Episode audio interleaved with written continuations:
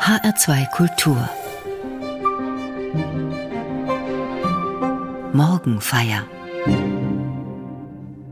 als Kind bin ich mit anderen Kindern zusammen gerne durch einen nahen Wald gestreunt. Einmal stießen wir im Unterholz auf einen unterirdischen Eingang.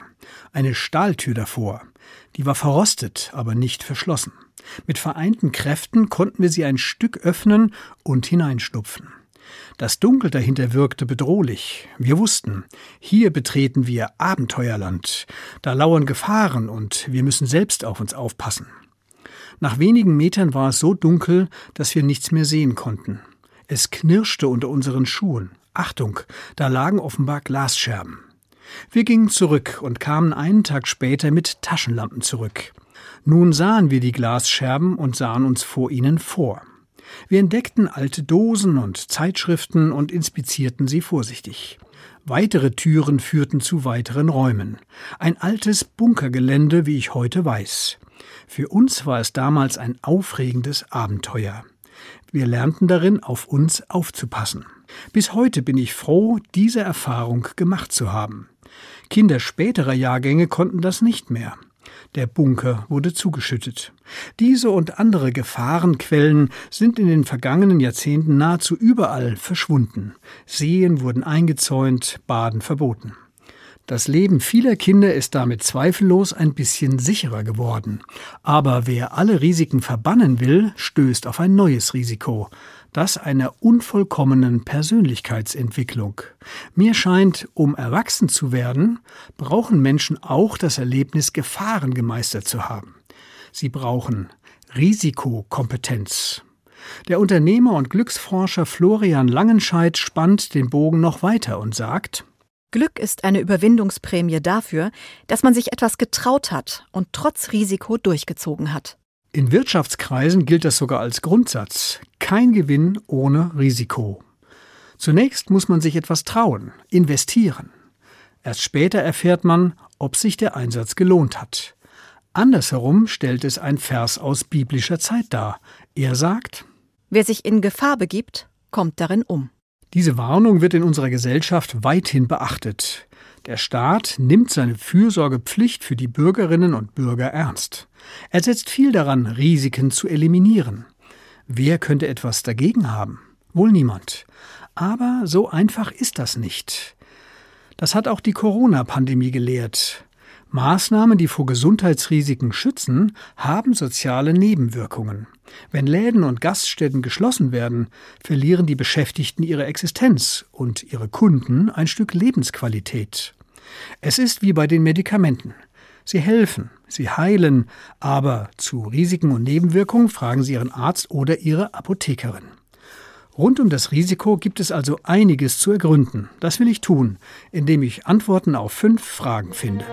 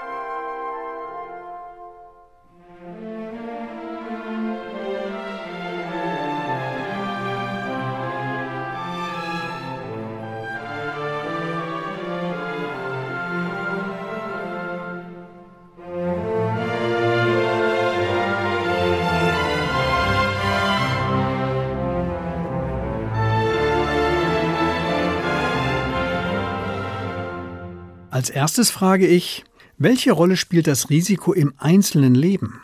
Das sieht jede und jeder anders, je nach Alter, Geschlecht und Persönlichkeit. Junge Menschen sind risikobereiter.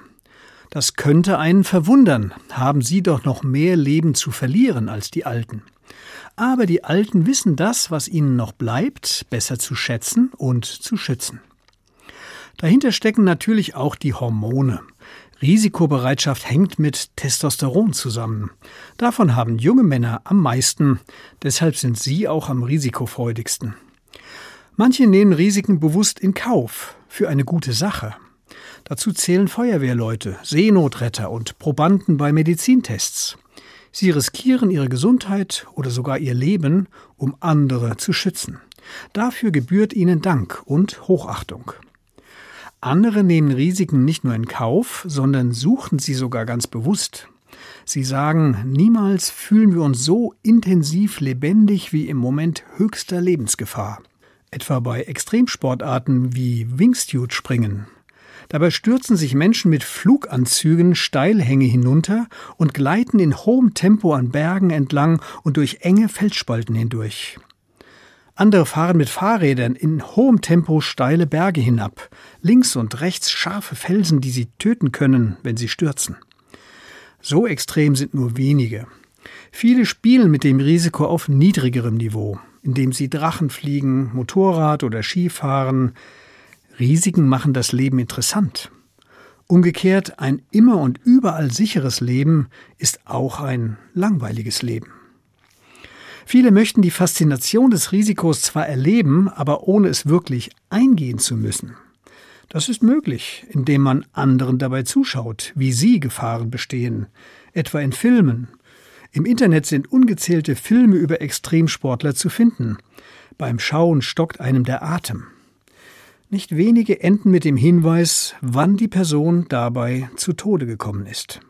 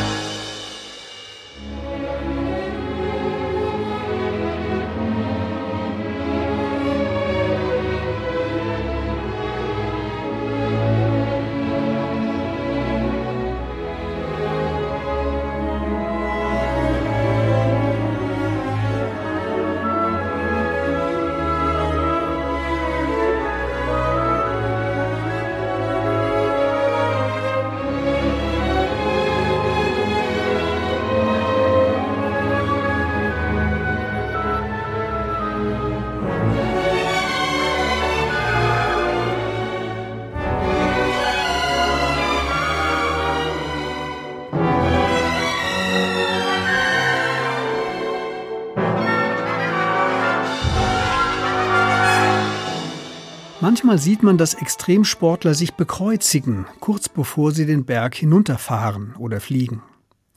Sie machen sich dabei bewusst, dass sie an ihre Grenzen gehen und vielleicht auch darüber hinaus. Dafür bitten sie um Gottes Beistand. Andere erleben diesen Moment nicht als Begegnung mit Gott, sondern als ganz und gar Erfahrung ihrer selbst. Sie vertrauen ihr Leben allein ihrem eigenen Können an. Dem will ich in meiner zweiten Frage noch etwas nachgehen. Macht es beim Risiko einen Unterschied, ob jemand an Gott glaubt? Das Wort Risiko findet man in der Bibel nicht, auch nicht im evangelischen Gesangbuch, wohl aber den Begriff der Gefahr. Und die gilt in den Texten als unvermeidlich. Gefahren gehören zum Leben, wie die Hoffnung, dass Gott gegen Gefahren schützt und in Gefahren beisteht. Dieses Gottvertrauen drücken viele Liedverse aus, wie zum Beispiel dieser.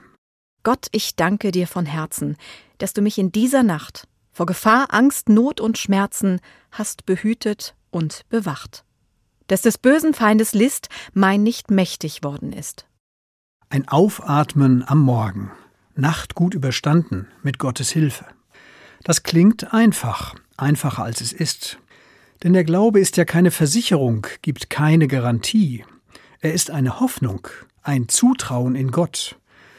Der Glaube mag helfen, gelassener auf die Risiken des Lebens zu schauen, aber der Glaube bringt auch ein eigenes Risiko mit sich. Niemand weiß im Vorhinein, was Gott tut, zulässt, bewirkt. Man gibt sich in Gottes Hand und hat damit nur eine Gewissheit. Ich habe eine Heimat bei Gott, die kann mir niemand nehmen, auch wenn das Leben vergeht. Kommen die, die an Gott und seine Schutzengel glauben, besser mit den Risiken zurecht? Sind sie gar risikofreudiger? Oder versuchen sie eher, Risiken zu vermeiden? Schließlich sehen sie ihr Leben als Gabe Gottes und wollen es entsprechend gut behüten. Beides kann stimmen, und meines Erachtens kann man das nicht gegeneinander aufwiegen. Der christliche Glaube gibt hier keine Normen vor, keine richtigen oder falschen Wege, man muss in sich hineinhören, was Gott in einem bewirkt und wie sich das auf das eigene Risikoverhalten auswirkt.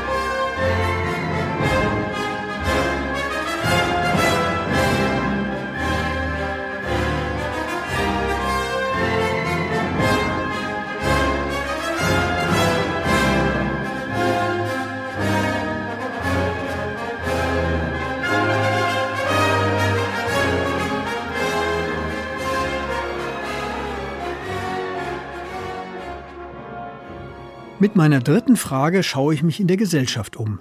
Wie risikomündig ist sie? Wie mündig sind wir? Die Gesellschaft in Deutschland versucht, Risiken zu minimieren. Das muss sie auch, denn dem Staat kommt eine Fürsorgepflicht für seine Bürgerinnen und Bürger zu. Deshalb gibt es immer mehr Regeln. Nur drei Beispiele, die für Tausende stehen. Höhe und Länge der Treppenstufen sind vorgeschrieben, damit dort möglichst niemand stolpert. Tempolimits gelten auf fast allen Straßen, damit dort niemand zu Schaden kommt. Höchstwerte bei der Luftverschmutzung sollen sicherstellen, dass sich niemand vergiftet. Tausende Sicherheitsvorschriften machen die Alltagswelt sicher und, weil jährlich neue hinzukommen, auch immer sicherer. Auf den Spielplätzen ist es ziemlich langweilig geworden, finde ich, denn alle Spielgeräte, die besonders Spaß gemacht haben, wurden abmontiert, weil sie mit einem Risiko verbunden waren. Im Familienkreis setzt sich das fort. Berühmt und viel diskutiert sind die sogenannten Helikoptereltern. Sie kreisen unablässig um ihre Kinder, sie fahren sie überall hin, damit ihnen ja nichts zustößt. Eltern statt Schutzengel. Überbehütung statt Risiko. Wo Risiken bleiben, springen Versicherungen ein. Das berühmte rundum sorglos Paket, mit dem man sich gegen fast alle Risiken absichern kann. Das ist alles verständlich und schützt Menschen. Doch diese rundum sorglos Fürsorge kann auch eine bestimmte Mentalität hervorbringen. Viele Menschen sehen bei sich kaum noch Verantwortung für sich selbst und haben nicht mehr im Blick, dass es kein Leben ohne ein gewisses Risiko gibt. Wenn etwas Schlimmes passiert, lautet ihre erste Frage nicht, wie kann ich damit fertig werden, sondern wen kann ich dafür verantwortlich machen? Wer bezahlt mir den Schaden? Vielen fehlt es an Risikomündigkeit. So formuliert es der Risikoforscher Ortwin Renn. Er hält das für gefährlich, denn die Menschheit steht vor großen Risiken. Das renommierte SIPRI Friedensforschungsinstitut in Stockholm sieht sogar ein ganzes Risikozeitalter aufziehen, weil sich viele ungelöste Fragen miteinander verzahnen und komplizierte Konflikte schüren. Umweltfragen, Mangel an Ressourcen wie Wasser und Energie, geopolitische Konfliktherde, Fluchtbewegungen, zusammen ergeben sie riskante Mehrfachkonflikte. Zu lösen sind sie nur mit einem gemeinsamen und klugen Risikomanagement. Man kann nicht alle Risiken vermeiden.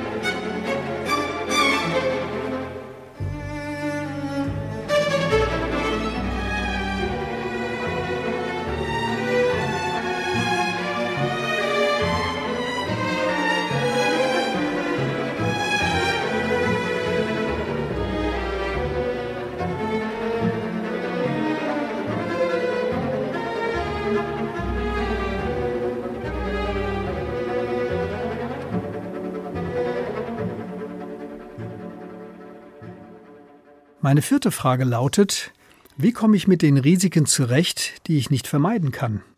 Die fürsorgliche Gesellschaft bemüht sich zwar redlich, Risiken auszuschließen, aber am Ende muss sie doch Kompromisse eingehen. Etwa beim Autoverkehr. Strenge Verkehrsregeln verringern die Zahl der Verkehrsopfer. Wollte man aber die Zahl der Opfer auf Null bringen, dürften alle auf den Straßen nur noch Schritttempo fahren. Die Folgen wären so gravierend, dass alle stillschweigend das Risiko von Unfällen und Opfern akzeptieren. Auch an vielen anderen Stellen wird abgewogen. Welche Risiken nehmen wir in Kauf? Dafür hat sich ein prägnantes Wort eingebürgert. Es lautet Restrisiko. Der Begriff entstand in der Debatte um die Atomkraft. Zu Beginn behaupteten die Befürworter felsenfest, Atomkraftwerke seien absolut sicher. Dann kamen die ersten Störungen und ernsthafte Unfälle. Die Befürworter mussten zugeben, dass diese Technologie doch nicht absolut sicher ist. Sie prägen den Begriff vom Restrisiko. Das ist ehrlicher und ermöglicht eine Debatte, ob die Mehrheit der Gesellschaft dieses Risiko eingehen will. Ich bin jedenfalls an dieser Stelle froh, wenn alle Risiken so gründlich wie irgend möglich ausgeschaltet werden. Hier hat Sicherheit höchste Priorität weil die Folgen eines Unfalls schrecklich sind und das womöglich für Jahrhunderte oder gar Jahrtausende. Doch es gibt andere Fragen und Lebenslagen, da will ich das Restrisiko annehmen. Der Schriftsteller Erich Kästner beschreibt es so. Wird's besser? Wird's schlimmer? fragt man alljährlich. Seien wir ehrlich, Leben ist immer lebensgefährlich. So vorsichtig man auch ist, es bleibt eine Sicherheitslücke. Niemand hat sein Leben absolut im Griff. Menschen sind immer Bedrohte und Angewiesene. Deshalb werden gläubige Menschen auch immer darauf hoffen, dass Gott ihr Leben beschützt, wie es ein Psalm beschreibt. Mein Leben ist immer in Gefahr, aber dein Gesetz vergesse ich nicht. Du bist mein Schutz und mein Schild, ich hoffe auf dein Wort.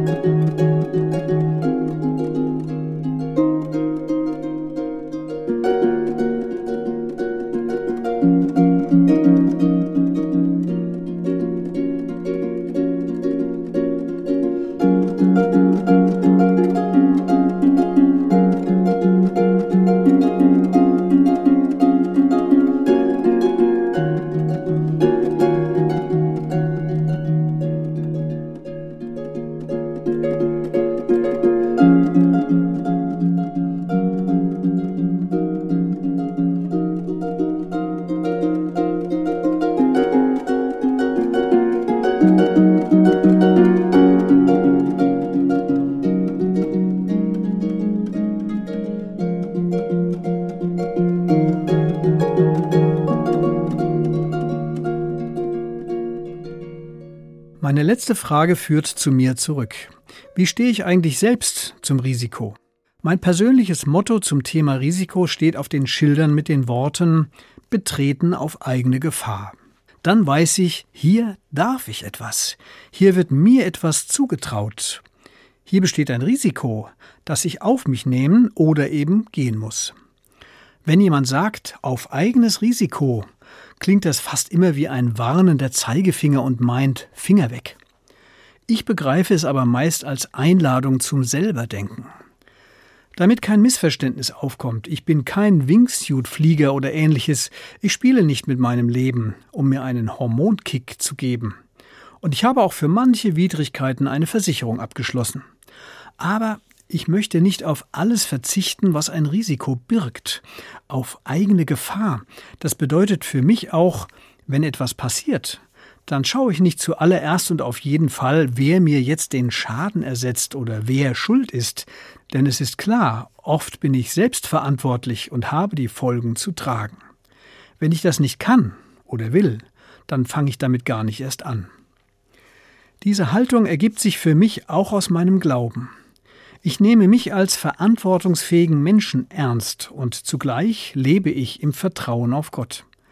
Denn ich stelle mir vor, dass Gott mich und alle anderen Menschen so gemeint hat, als einen, der gerne lebt und auch gerne etwas ausprobiert, der das Leben liebt und sich darum sorgt, der Verantwortung übernimmt für das, was er tut oder nicht tut, der sich in Gottes Schöpfung verantwortungsvoll zu schaffen macht. Wozu sonst sollte all die Freiheit dienen, die Gott den Menschen eröffnet hat?